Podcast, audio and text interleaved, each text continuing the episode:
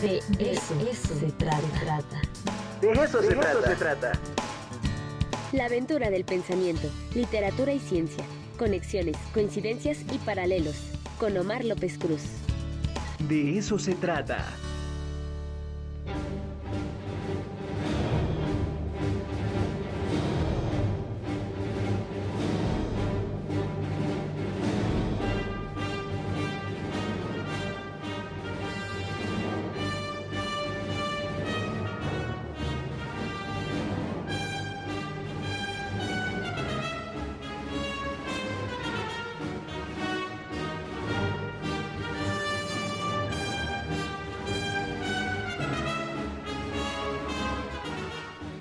Bueno, pues usted ya escuchó las señales respectivas de Star Wars y el doctor Omar López está presente en el de eso se trata. ¿Cómo está, doctor? Muy buenos días, Ricardo. Muy buenos días a todo tu auditorio. Wow, Qué placer estar contigo, ¿eh? Y todo, ¿eh? no, y me faltó mi, mi, mi máscara, ¿no? Para salir bien, hacer todo. Yo soy un hijo de Star Wars, ¿no? Un hijo de Bueno, te he de confesar que aquí también Gustavo Osorio es mega, mega, mega fan de Star oh. Wars. Así es que, bueno, pues ahorita este, estaremos platicando de eso. A ver, cuéntanos el día de Star Wars. Bueno, mira, eh, el día de Star Wars viene de. Ale.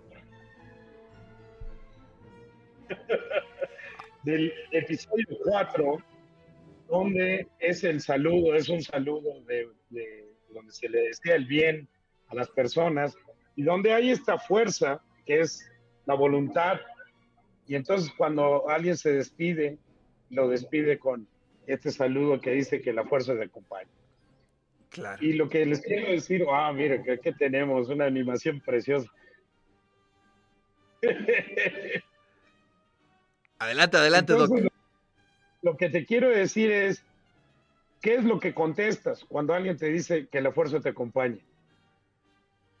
Pues no sé, este, supongo que ha de ser un código ahí de, los seguidores, pero no, no, no sé, Doc.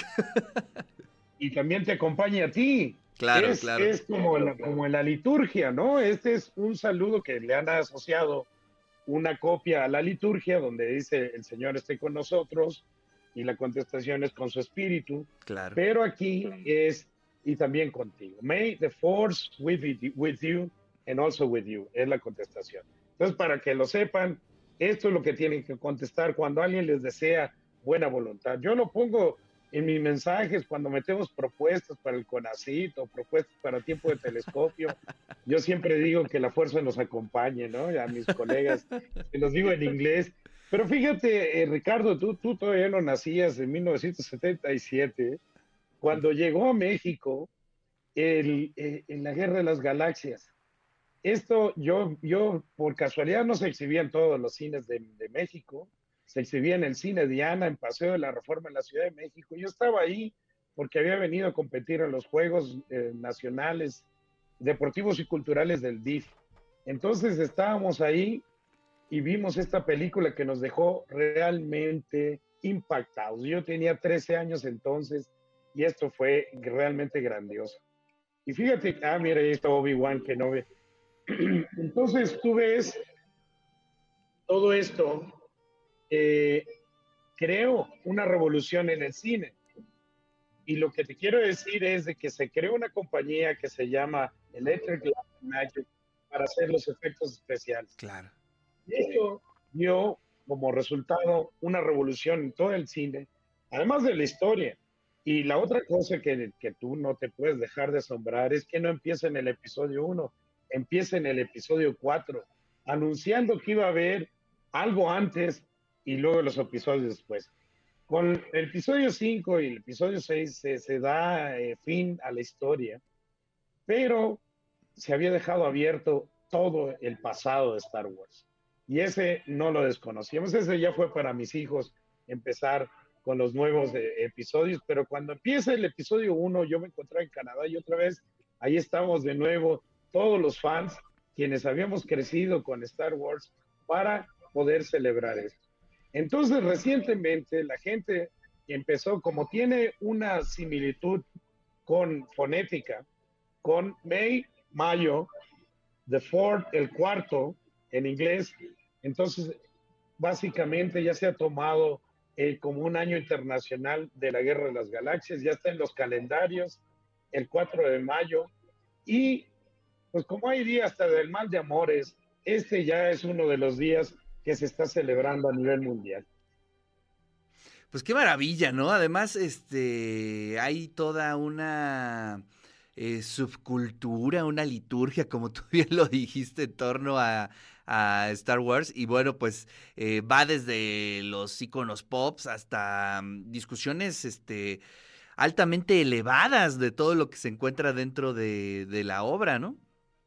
Pues es una mitología, o sea, lo, lo que tú tienes es, o sea, tú puedes escribir una historia completa como una, como una epopeya, ¿no? O sea, tiene todo, todos los elementos de míticos, ¿no? Está el padre, está el hijo, está el, hijo alzándose en contra del padre, está una fuerza mayor, ¿no? Que quiere controlar esto, y pues está el mal, y en, y en nuestra historia se reconoce la fuerza de la voluntad para vencer al mal y cómo se lucha para eh, cuando el mal te ha atrapado.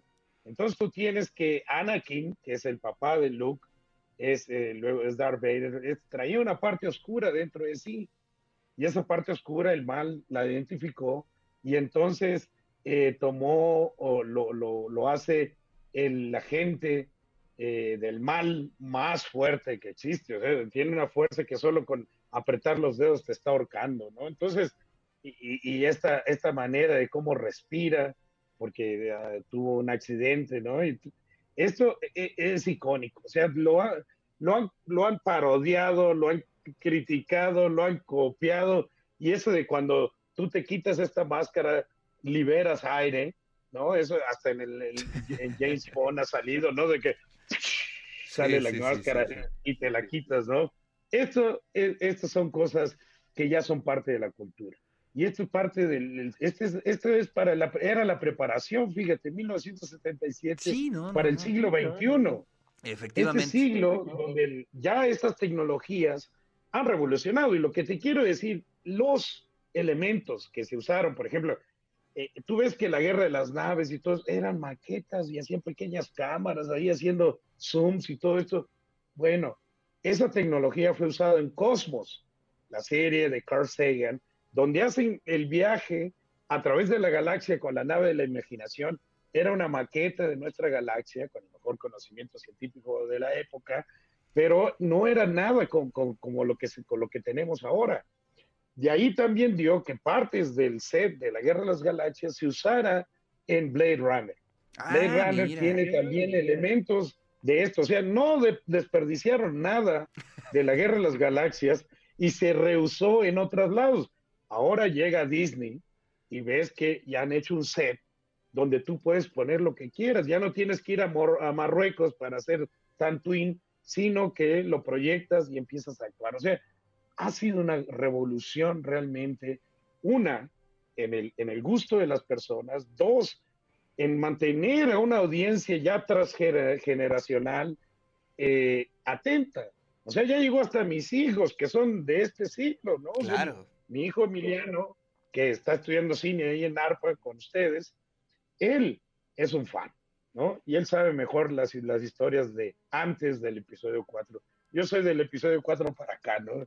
Entonces, podemos ver las épocas y todo esto. Entonces, fíjate cómo lo lejos que llega la cultura y la ciencia ficción y la ciencia, y ahora que hay mucha ciencia que ya no es ficción, esto es un tiempo extraordinario, Ricardo.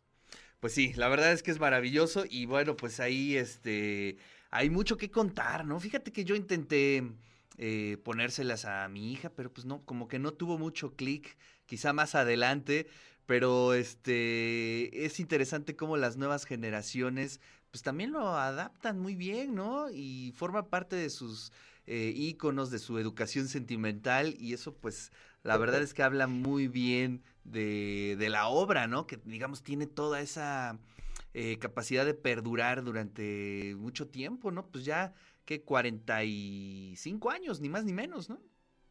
Pues échale, y, y luego, ahora parte de nuestra cultura, o sea, cualquiera independientemente de la religión y todo, te puede desear que la fuerza te acompañe y nadie se ofenda. Ya, así nos vamos a saludar.